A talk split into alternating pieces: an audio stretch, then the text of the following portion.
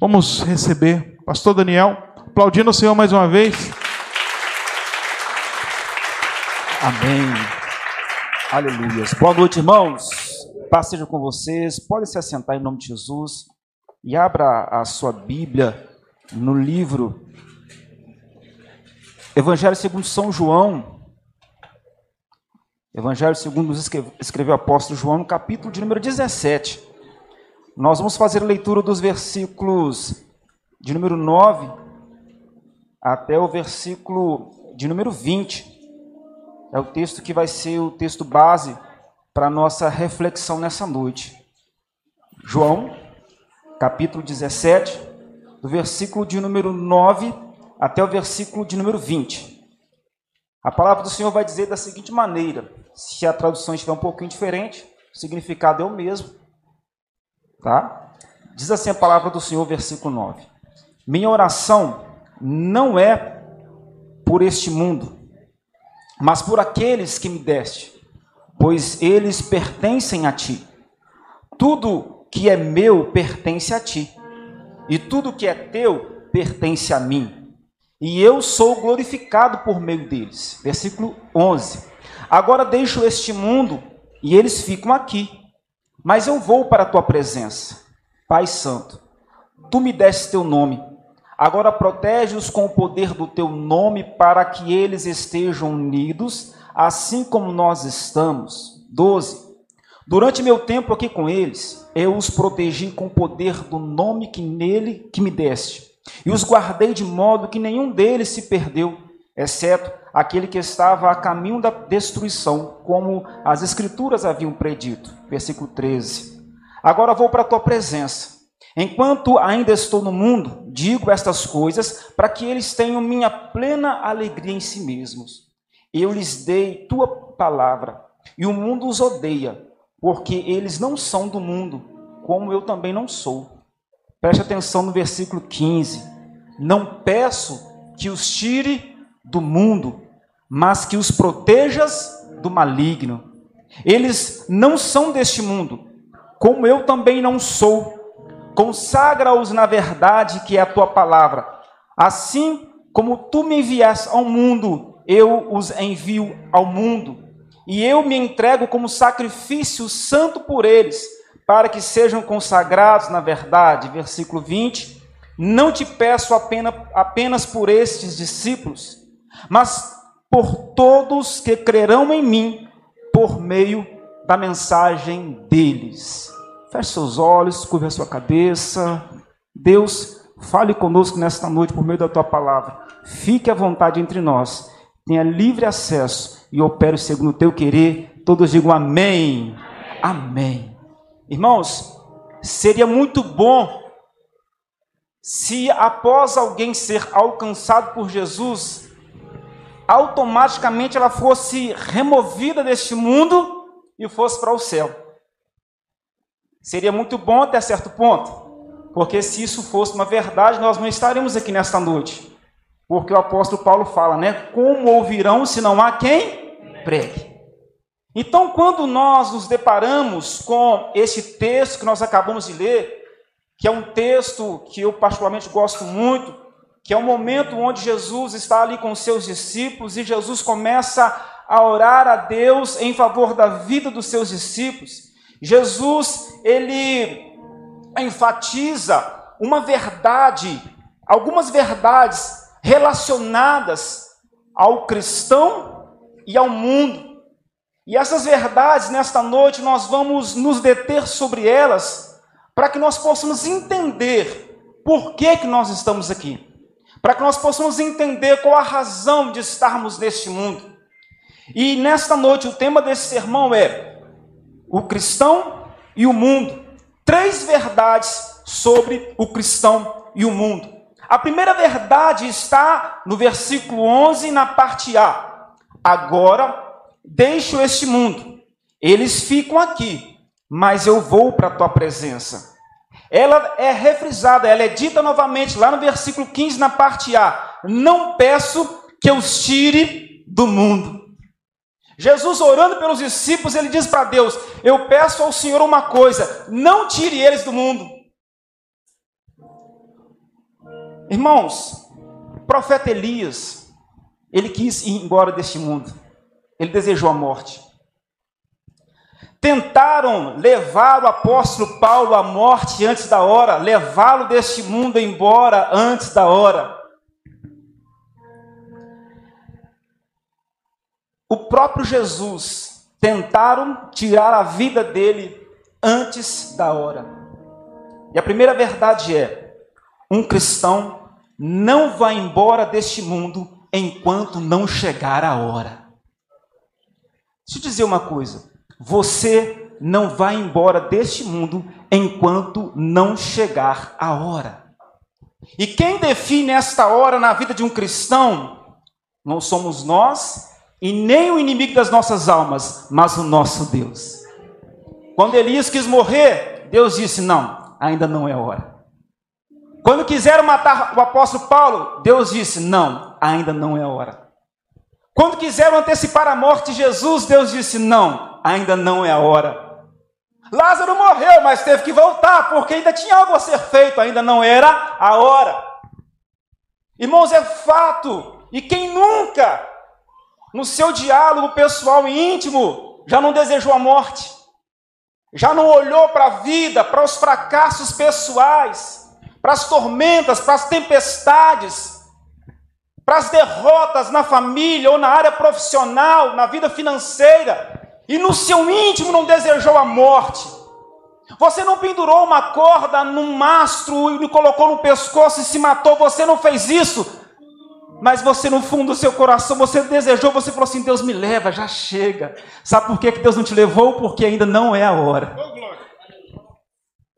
Deus não te levou porque você é bom, e Deus não te levou porque você é ruim. Deus não te levou porque ainda não é a hora. E você não tem poder sobre a sua vida, e nem Satanás tem poder sobre a sua vida. Quem determina a hora da partida de um cristão deste mundo é o nosso Deus, o soberano Criador dos céus e da terra. Isso é lindo. Assim como aconteceu com homens e mulheres de Deus no passado, também acontece com a gente hoje. Passamos por momentos que tudo que a gente quer é arrumar as nossas malas e ir embora deste mundo. Verdade ou mentira, irmãos? Verdade. Fica com vergonha, não. Como o pastor Bruno disse aqui, essa igreja aqui é a igreja de gente. E gente que a gente entende que a vida é feita como uma roda gigante. Um dia você está lá em cima, outro dia você está onde? Lá embaixo. Mas eu quero dizer uma coisa: se você é um cristão verdadeiro, Vou falar para você o que nós dissemos no velório que estivemos na quinta-feira. Quando chegar na hora de chorar, chora. Porque também vai chegar a hora de sorrir e você vai ter que sorrir. Mas o final da sua vida, quem determina não é você e nem o adversário da sua alma, é só o Senhor, o nosso Deus. Deixa eu dizer uma frase para você gravar. A caneta que define o ponto final da sua caminhada nesse mundo está nas mãos de Deus e Ele não empresta esta caneta para ninguém. Pode tomar remédio, pode tentar dar tiro, Deus não deixa, porque enquanto um cristão está neste mundo, quem determina a hora dele partir deste mundo é Deus. E esta é a primeira verdade estabelecida nesse texto, quando Jesus está orando pelos discípulos. Deus vira para Deus e diz: Não tire eles do mundo. Jesus vira e diz: Eu estou indo, mas eles não, eles ficam aqui. Aí, quando chega no versículo de número 11 do capítulo 17, Jesus vai dizer assim: Agora protege-os com o poder do teu nome para que eles estejam unidos, assim como nós estamos. E lá na parte B do versículo 15, depois dele dizer: Não peço que os tire do mundo, Jesus vai completar o versículo dizendo: Mas que os protejas do maligno. E a segunda verdade a respeito do cristão e o mundo que Jesus estabelece aqui é: enquanto um cristão estiver neste mundo, estará protegido por Deus. O que Jesus está dizendo é uma verdade que precisamos gravar em nossos corações: é que se somos cristãos e partindo deste ponto, enquanto estivermos respirando e enquanto estivermos neste mundo, nós estamos protegidos por Deus. É o que a palavra do Senhor vai dizer Lá em Marcos capítulo 16, versículos 17 e 18. Os sinais acompanharão aqueles que crerem. Eu, meu nome, expulsarão demônios, falarão novas línguas, pegarão em serpentes sem correr perigo. Se beberem algo venenoso, não lhes fará mal. Você não vai morrer, você está protegido. Enquanto você está neste mundo como um cristão, a segunda verdade é: você estará protegido. Se você puder, diga isso para quem está do seu lado: você está protegido em Deus. Oi.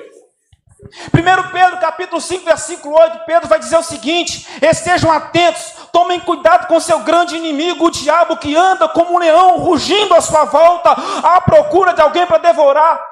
Pedro está estabelecendo aqui uma verdade, está dizendo o seguinte: que 24 horas por dia, 7 dias por semana, Satanás está ao nosso redor, querendo a nossa morte, querendo nos arrancar deste mundo, nos levar para o inferno. Porém, todavia, portanto, lá em Salmos 34, versículo 7 diz: O anjo do Senhor acampa-se ao redor daqueles que o temem e os livra de todo mal. Aleluia.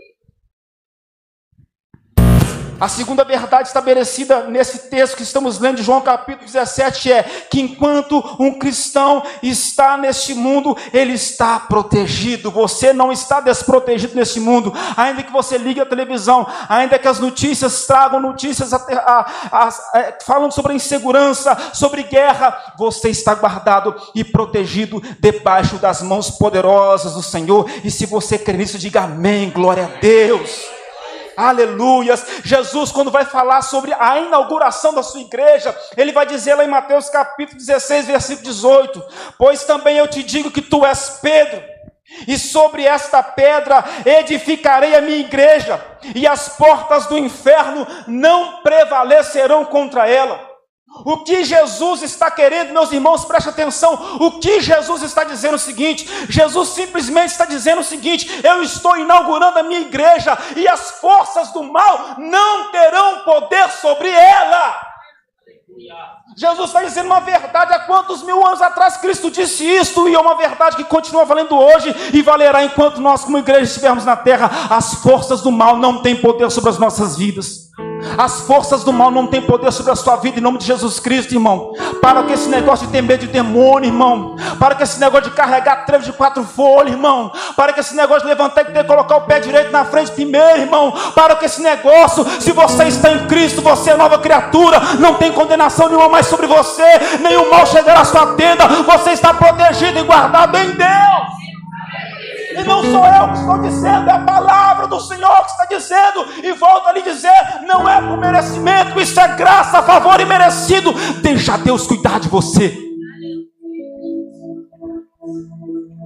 Aleluias, é por isso que nós precisamos nos alegrar e nos deleitar quando nós nos deparamos com textos, por exemplo, como do Salmos 91, do versículo 3 ao 7 pois ele o livrará das armadilhas da vida e o protegerá de doenças mortais. Ele o cobrirá com as suas penas e o abrigará sob as suas asas, e a sua fidelidade é armadura e proteção.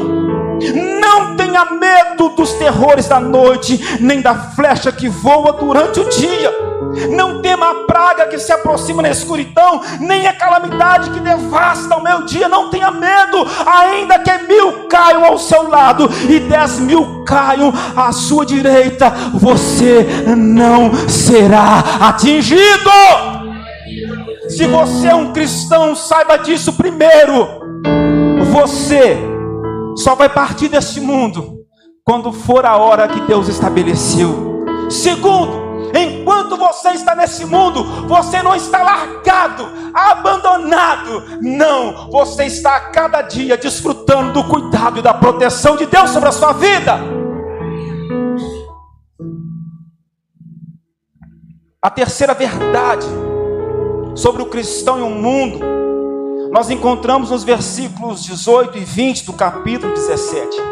Jesus disse assim, como nós lemos no início: Assim como tu me enviaste ao mundo, eu os envio ao mundo. E eu me entrego como sacrifício santo por eles, para que sejam consagrados na verdade. Não te peço apenas por esses discípulos, mas também por todos que crerão em mim, por meio da mensagem deles. A terceira verdade estabelecida por Jesus Cristo nesse texto é que todo cristão é portador de uma mensagem que tem poder para salvar o mundo. Porque quando a gente lê a primeira verdade, que ninguém vai morrer, nenhum cristão vai morrer, enquanto não chegar a hora. Depois que a gente entende a segunda verdade, que enquanto eu estou nesse mundo como cristão, eu estou protegido por Deus. Isso muitas vezes pode nos levar a, a viver uma vida de indiferença quanto à nossa missão. Essas verdades muitas vezes, muitas vezes podem nos levar a entrar para dentro do nosso reino, para dentro do nosso castelo, fechar nossa porta e olhar pela janela o mundo se perdendo e sacudir os ombros e dizer: Glória a Deus, porque a minha família está salva. Glória a Deus, porque esse problema não é meu, está tudo bem aqui dentro de casa. Olhar para as dores que estão, que estão matando o mundo e lidarmos com uma total indiferença quanto a isso. Mas entender a primeira verdade: que você ainda não morreu porque Deus não deixou, porque não chegou a hora. Entender a segunda verdade, que enquanto você está vivo nesse mundo, Deus está te protegendo. Tem um objetivo: é para você estufar, estufar o peito, chamar a responsabilidade do peito, descer do seu trono, de dentro do seu castelo, vestir-se de empatia, abrir a porta do seu reino, descer as vielas deste mundo e tocar na lama, onde ninguém cair, porque você está aqui e está protegido, porque você tem uma missão nesse mundo. Isso que Jesus Cristo está dizendo nesse texto. Porque nós não iremos embora, nós não iremos embora deste mundo enquanto estivermos aqui, estaremos protegidos porque temos uma missão no mundo. Nós somos portadores de uma mensagem poderosa para salvar o mundo, e o nome desta mensagem se chama Jesus. Jesus. Há uma mensagem que pulsa dentro de você, e esta mensagem se chama Jesus. Cada batida do seu coração ressoa o nome, o nome desta mensagem é Jesus. Cada passo que você dá pelos, pelas ruas deste mundo ressoa um nome, e esse nome é Jesus. Em tudo que você faz, em tudo que você projeta, em tudo que você arquiteta, em tudo que você conclui, existe algo, um perfume exalado, e esse perfume que exala de nós se chama Jesus. Estamos aqui ainda estamos protegidos, porque nós temos uma missão. Qual o lugar do cristão no mundo, irmãos? Não vamos embora, estamos protegidos, e qual o nosso lugar no mundo? Nós precisamos trazer à mente e clarear o significado quando Jesus Cristo fala em Mateus capítulo 5, dos versículos 13 ao 14, onde ele vai dizer: Vocês são sal da terra e vocês são a luz do mundo. Cristo não disse que nós seremos o sal da terra. Ele não disse que nós seremos a luz do mundo. Ele disse que nós Ele disse que nós Eu não entendi. Ele disse que nós Diga para quem está do seu lado, você é sal. Fala para quem está do outro lado, você é luz. Ei, preste atenção: se você está em Cristo, se você é um cristão, você não vai ser, você já é uma luz, você já é sal desse mundo. Mas vamos observar alguns detalhes sobre essas, essas duas figuras que Cristo traz. Primeiro, sobre o sal. Primeira coisa que eu quero destacar aqui nesta noite para a gente concluir: o sal no saleiro. Donas de casa que estão aqui presentes, homens que gostam de cozinhar, o sal dentro do saleiro Dentro do saleiro ele serve para quê? Para enfeite. Só se for. Para nada. O sal no saquinho, guardado dentro ali do armário da sua cozinha, ele serve para quê, irmão? Para nada. Aqui essas quatro paredes é como se fosse um saleiro, tá? E aqui tá cheio de sal.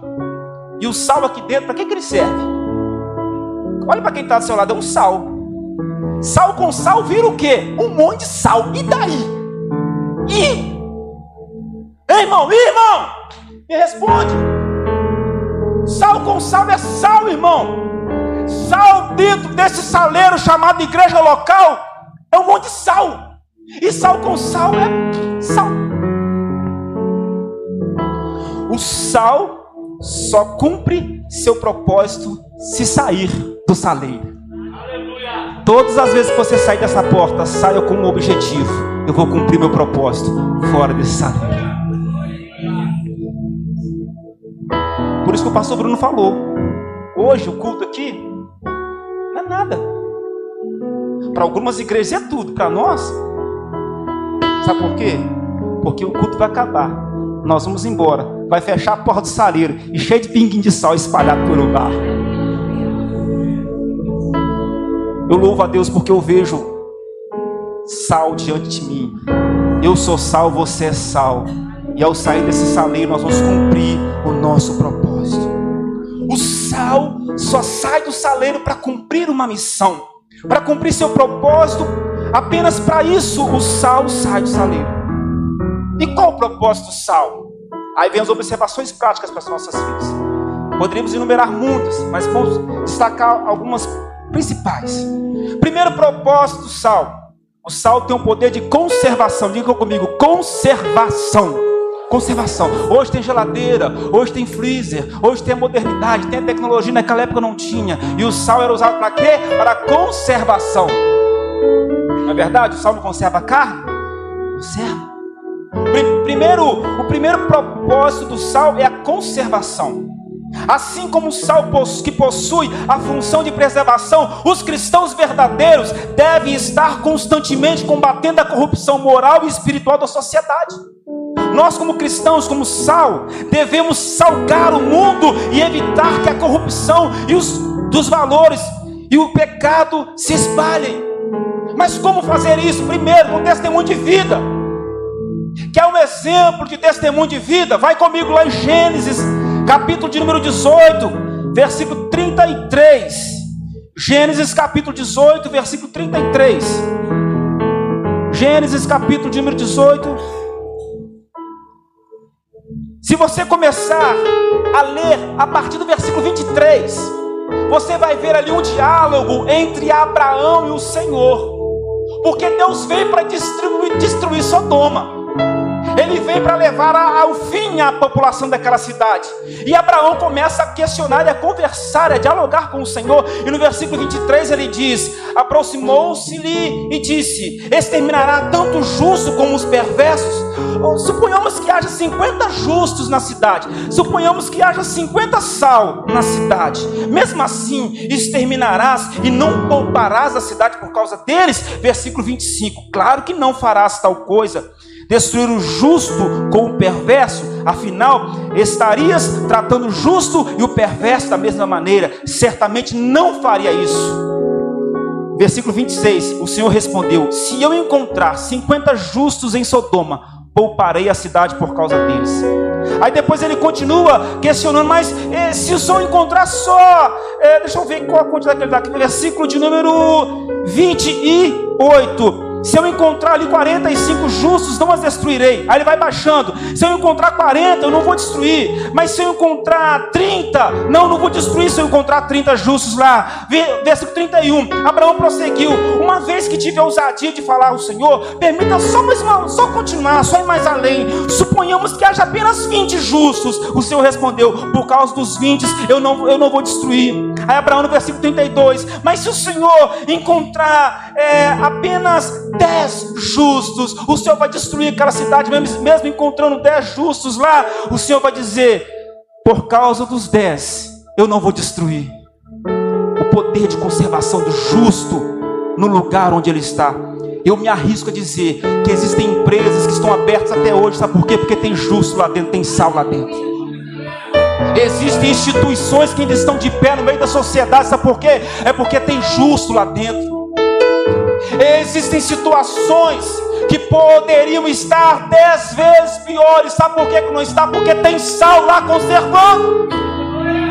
Sabe lá onde você trabalha, a situação poderia estar muito pior. Sabe por que não está? Porque você está lá. Não é por causa de você, não, tá? É por causa do Cristo que está em você. Você é sal. E você está conservando. Você crê nisso, irmão, em nome de Jesus Cristo? A sua casa, não para de reclamar. A sua casa podia estar dez vezes pior. E sabe por que, que não está? Porque você está lá. Você é sal. E Cristo em você traz conservação para aquele ambiente. Uma, da, uma das formas de você Trazer conservação é através do testemunho de vida, sendo um justo, como aqui foi colocado de forma prática nesse texto. Outra forma de você trazer conservação através da pregação verbal da palavra, quando você abre a sua boca para pregar a palavra, quando você abre a sua boca para poder explicar para alguém o que a Bíblia diz sobre aquela questão que ela está vivendo. De repente aquela pessoa está a ponto de cometer, cometer um crime, cometer um delito, tomar uma decisão precipitada na vida, e você chega para aquela pessoa e diz: Não, não faça isso não. Olha o que, que a Bíblia diz, olha o que, que Jesus diz. Aí a pessoa vira e fala assim: Rapaz, isso tocou meu coração, isso me trouxe uma paz. Eu não vou destruir minha vida, eu não vou destruir minha família, eu não vou destruir minha história. Eu ia tomar essa decisão, mas eu não vou mais. Aquela pessoa teve contato com o sal, com você, e ela mudou de atitude. Além do, do testemunho de vida, além da pregação verbal, a pregação verbal, por exemplo, nós podemos ter ali Jonas. Quando Jonas foi pregar em Nínive, ele todo crentão pensando que Deus ia mandar fogo e destruir todo mundo. Mas Jonas, o sal, entra e sai espalhando o sal pela cidade, pregando a palavra, pregando o, o, juízo de Deus. E o que, que aquela palavra causa sobre aquela cidade? As pessoas daquela cidade se humilham. Até os animais são colocados para jejuar. E o que, que acontece? Deus se arrepende do mal que faria sobre Nínive.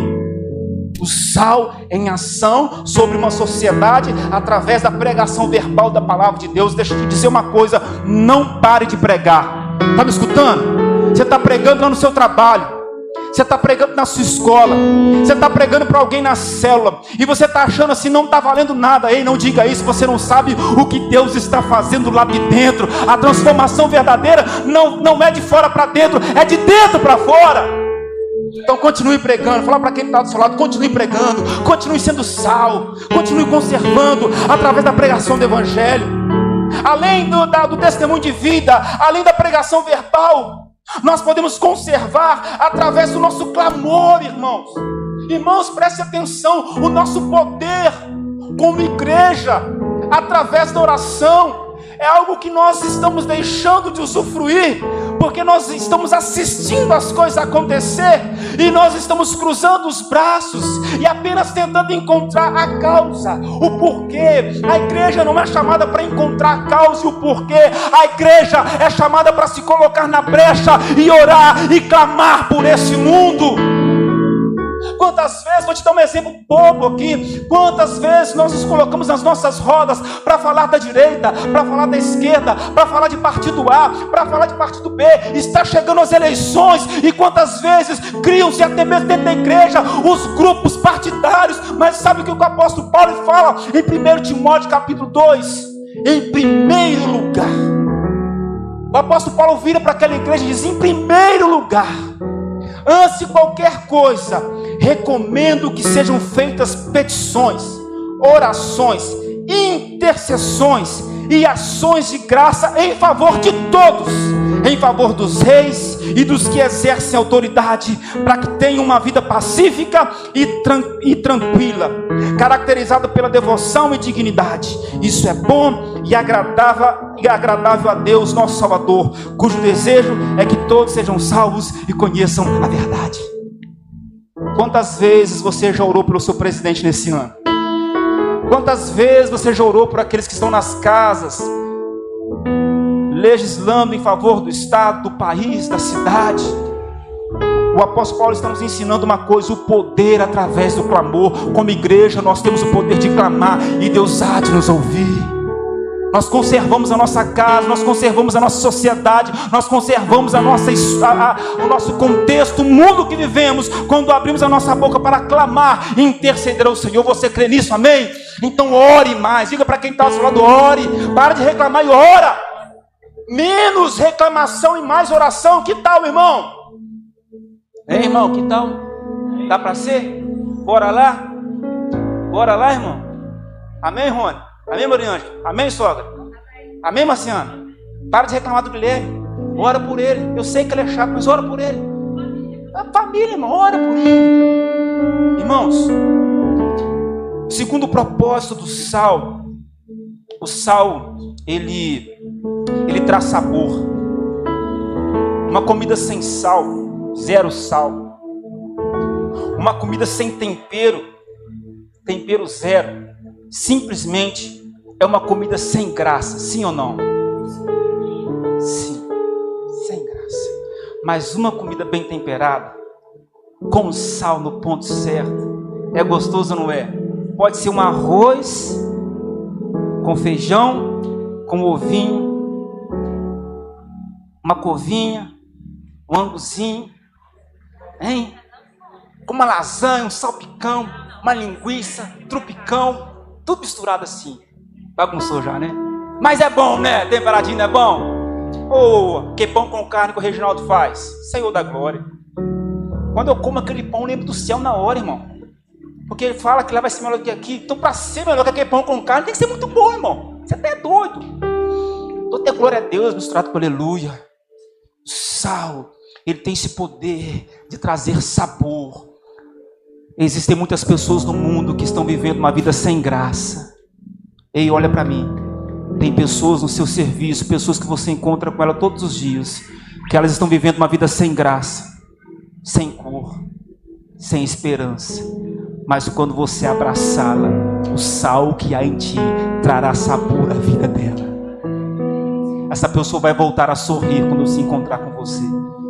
Essa pessoa vai voltar a ter prazer de viver quando ela receber as palavras que saem dos seus lábios, porque você é sal e o sal traz sabor em nome de Jesus Cristo. Quando você sair daquela porta para fora, quando nós saímos dessa porta para fora, nós vamos sair para dar e trazer sabor, alegria e esperança para a vida daquelas pessoas que não estão tendo prazer e alegria em viver. Quantos creem nisso, dêem glória a Deus. Amém. Para encerrar. Ele fala que nós somos o sal da terra.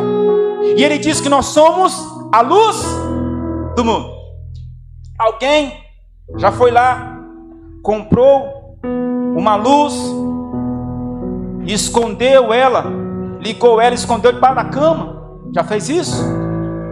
Então vamos ver algumas algumas coisas, algumas curiosidades a respeito de uma lâmpada. Por exemplo, uma lâmpada acesa em um ambiente que já está todo iluminado por outras lâmpadas. Pensa comigo. Uma lâmpada acesa em um espaço, em um ambiente que já está iluminado por muitas outras lâmpadas. O que, que ela vai trazer para aquele lugar, irmão? Pensa comigo. Hein? Não, traz, ponto um, traz despesa, que está gerando mais custo. É, ué. O Daniel não gasta mais luz? Se eu ligar mais uma luz, não gasta mais luz? Gasta mais luz. Já está já tá iluminado, você coloca mais uma lâmpada. Além de gerar mais custo, o que, que ela gera? Só mais um enfeite. Ela gera vaidade. Aqui está cheio de luz, brilhando. Olha para quem está está brilhando, olha do seu lado. Tem uma luz brilhando aí, ó. Aí você é luz e ele é luz. Luz com luz, luz, já está tudo claro. Aí você imagina, não tem escuridão que dê. Aqui todo mundo é santo, irmão. Olha esse santo do seu lado. Olha essa santa do seu lado. Aqui só tem santo, irmão. Você é louco, irmão. Você acha que tem algum pecador aqui? Alguém delito, criminoso? É ruim. Aí você imagina luz com luz, só tem luz. Então o que vai gerar aqui? Despesa, custo, vai gerar. É apenas mais um enfeite, então gera vaidade. Eu brilho mais que você. Não, eu brilho mais que você. Eu dou tic-tic, ó. Eu sou luz quente, não, eu sou luz fria. A disputa, vaidade. É. Aí tem, ó, eu vou eu aumento de uma intensidade, ó. Quarta-feira eu tô menos, domingo eu tô mais. É. Disputa de vaidade. Traz disputa por qual brilha mais, qual brilha menos. Isso é causado no lugar onde já está tudo iluminado. Mas preste atenção. Não é este o propósito de uma luz, de uma lâmpada que Jesus está dizendo. A luz a lâmpada dentro do nosso linguajar, ela precisa estar posicionada para cumprir o seu propósito. Vocês são a luz do mundo. É impossível esconder uma cidade construída no altar de monte, no alto de um monte. Não faz sentido acender uma lâmpada e depois colocá-la sob um cesto. Não somos luz para nos escondermos. Você não é luz para se esconder. É o que Jesus está dizendo. Você não é luz para esconder os seus talentos. Você não é luz para fugir das demandas deste mundo, dessa sociedade. Não faz sentido. Você é luz para sair daquela porta para fora e ser colocado em um lugar alto para cumprir o seu propósito. Você é luz para irradiar, para transmitir a luz que não vem de você mesmo, mas vem de Jesus Cristo. A lâmpada não é a fonte da luz em si mesma, mas é a transmissora da energia que se transforma em luz, e essa energia se chama, se chama Jesus Cristo. É que o apóstolo Paulo diz lá em Efésios 5:8, pois antigamente vocês estavam mergulhados na escuridão, mas agora tem a luz no Senhor. A luz que você tem não é de você, é de Jesus através de você. Qual o segundo propósito da lâmpada? Dissipar as trevas e desfazer a escuridão. Terceiro propósito da lâmpada ou da luz, não atrair glória para si. Mateus 5, 14 ao 16. Pelo contrário, ela é colocada num pedestal, de onde ilumina todos que estão na casa. Da mesma forma, suas boas obras devem brilhar, para que todos as vejam e louvem a seu Pai que está nos céus. Na sua casa, você já deve ter passado por essa experiência. Chegou em casa com uma visita, casa arrumada, de repente a casa nova, né? Você levou o pessoal para conhecer a sua casa, aquele imóvel. Aí chega lá, você acende a luz. A pessoa ficou assim: Nossa, que luz linda! Apaga. Acende. Nossa, que luz bonita! Apaga. Acende. Nossa, que chique essa luz! Estava tudo escuro. Você acendeu a luz, a pessoa olha para onde, irmão? Nossa, que casa chique! A glória não é da luz. A luz só manifesta a glória de alguém. A glória não é sua. Você só manifesta a glória que é de Jesus. Isso é lindo, irmãos. Isso tira um peso dos nossos ombros. Muitas pessoas nunca abriram a Bíblia para ler, mas estão constantemente lendo as nossas vidas. Se nossos exemplos não refletirem um ser regenerado, então para nada servirá as nossas palavras. E a gente termina com uma frase de Moody que diz: Alguém pode pregar com a eloquência do anjo Gabriel, mas se essa pessoa vive como um demônio, sua pregação não servirá para nada. Você é luz, não para manifestar a sua glória, mas para manifestar a glória de Cristo. Você está neste mundo por um propósito e que nesta noite nós, como igreja, possamos nos debruçar diante daquilo que Cristo falou conosco nesta noite e ter em nós o desejo ardente de colocar em prática tudo o que aprendemos aqui. Nós aprendemos aqui três verdades relacionadas ao cristão e ao mundo. Primeira, nós não iremos embora enquanto não chegar a hora. Segunda, enquanto estivermos aqui, estaremos protegidos. E terceira, nós somos portadores de uma mensagem que pode salvar o mundo, e o nome dessa mensagem é Jesus. Eu queria orar com você agora, porque de repente você chegou aqui com muitos anseios, com muitas preocupações, com muitas dificuldades, pensando até mesmo em o que fazer da sua vida. Mas Cristo te trouxe aqui para dizer que existe um propósito bem específico e estabelecido dele para a sua existência. Você não vive por um acaso, você vive porque é um propósito de Deus na sua vida. E esse dia, esse domingo, é o dia de nós trazermos a nossa consciência. Qual é este propósito de Deus para as nossas vidas? Nós carregamos uma mensagem. E essa mensagem não pode se calar, ela precisa ser pregada através da nossa vida, através da nossa existência. Você pode se colocar de pé no seu em nome de Jesus Cristo.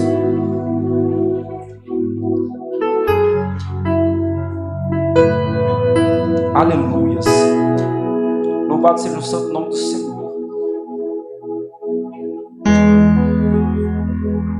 Se você passou por Jesus, essas verdades elas valem sobre a sua vida. Se Cristo te encontrou, se você está em Jesus, você é uma nova criatura, amém? De repente você entrou aqui nesta noite e você ainda não se rendeu a Cristo. E se nesta noite você quer entregar a sua vida e se render a este amor, a este homem, a este nome chamado Jesus Cristo, as portas da graça, elas ainda estão abertas. E nesta noite você pode se entregar a Jesus e dizer: Eu quero esse Jesus. Eu quero esse Jesus que não quer colocar um ponto final na minha vida. Eu quero esse Jesus que quer me dar proteção. Eu quero esse Jesus que quer fazer de mim ser saldos, que quer colocar em mim uma mensagem para eu pregar para este mundo que está se perdendo lá fora. Então, nesta noite, o convite é feito para você. Você fechar os seus olhos, o seu lugar, você vai orar, você vai falar com o Senhor, você vai, ser, vai ter o seu momento com Deus, de glorificá-lo, de adorá-lo, de exaltá-lo, de bendizer o nome dEle e também de se reconciliar com Ele ou até mesmo de levantar as suas mãos e dizer: Eu te quero, Jesus, eu te aceito nessa noite. Feche seus olhos no seu lugar, no nome de Jesus Cristo, e fale com o Senhor. Tenha o seu momento com Deus, em no seu lugar, nessa noite, em nome de Jesus Cristo. thank you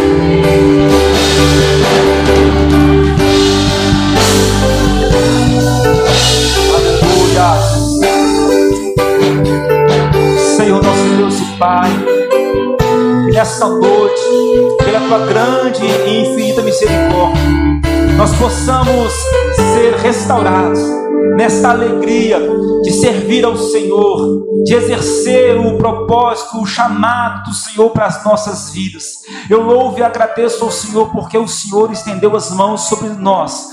O Senhor nos resgatou, o Senhor nos tirou do lamaçal de pecado, o Senhor nos limpou, nos purificou, nos santificou, nos protegeu, nos revestiu de poder para sairmos por este mundo e sermos testemunhas vivas do teu poder, da tua glória e do teu nome santo. Que nesta semana nós, como igreja, sejamos usados por Ti, por onde o Senhor nos levar. Que através de nós, ó Pai, pessoas sejam alcançadas. Que através das nossas vidas, através das palavras que saírem dos nossos lábios, que através das nossas atitudes, do nosso testemunho, Senhor, que pessoas sejam transformadas, que a paz reine, que venha cura, que venha libertação e que aconteça salvação de almas para a glória do nome santo do Senhor. Usa a nossa vida, usa a nossa história, usa a nossa existência para glorificar o teu nome. É o que nós choramos, ele pedimos o nome de Jesus Cristo e já te agradecemos não só hoje, mas para todos sempre. Amém, Senhor. Amém. Que a graça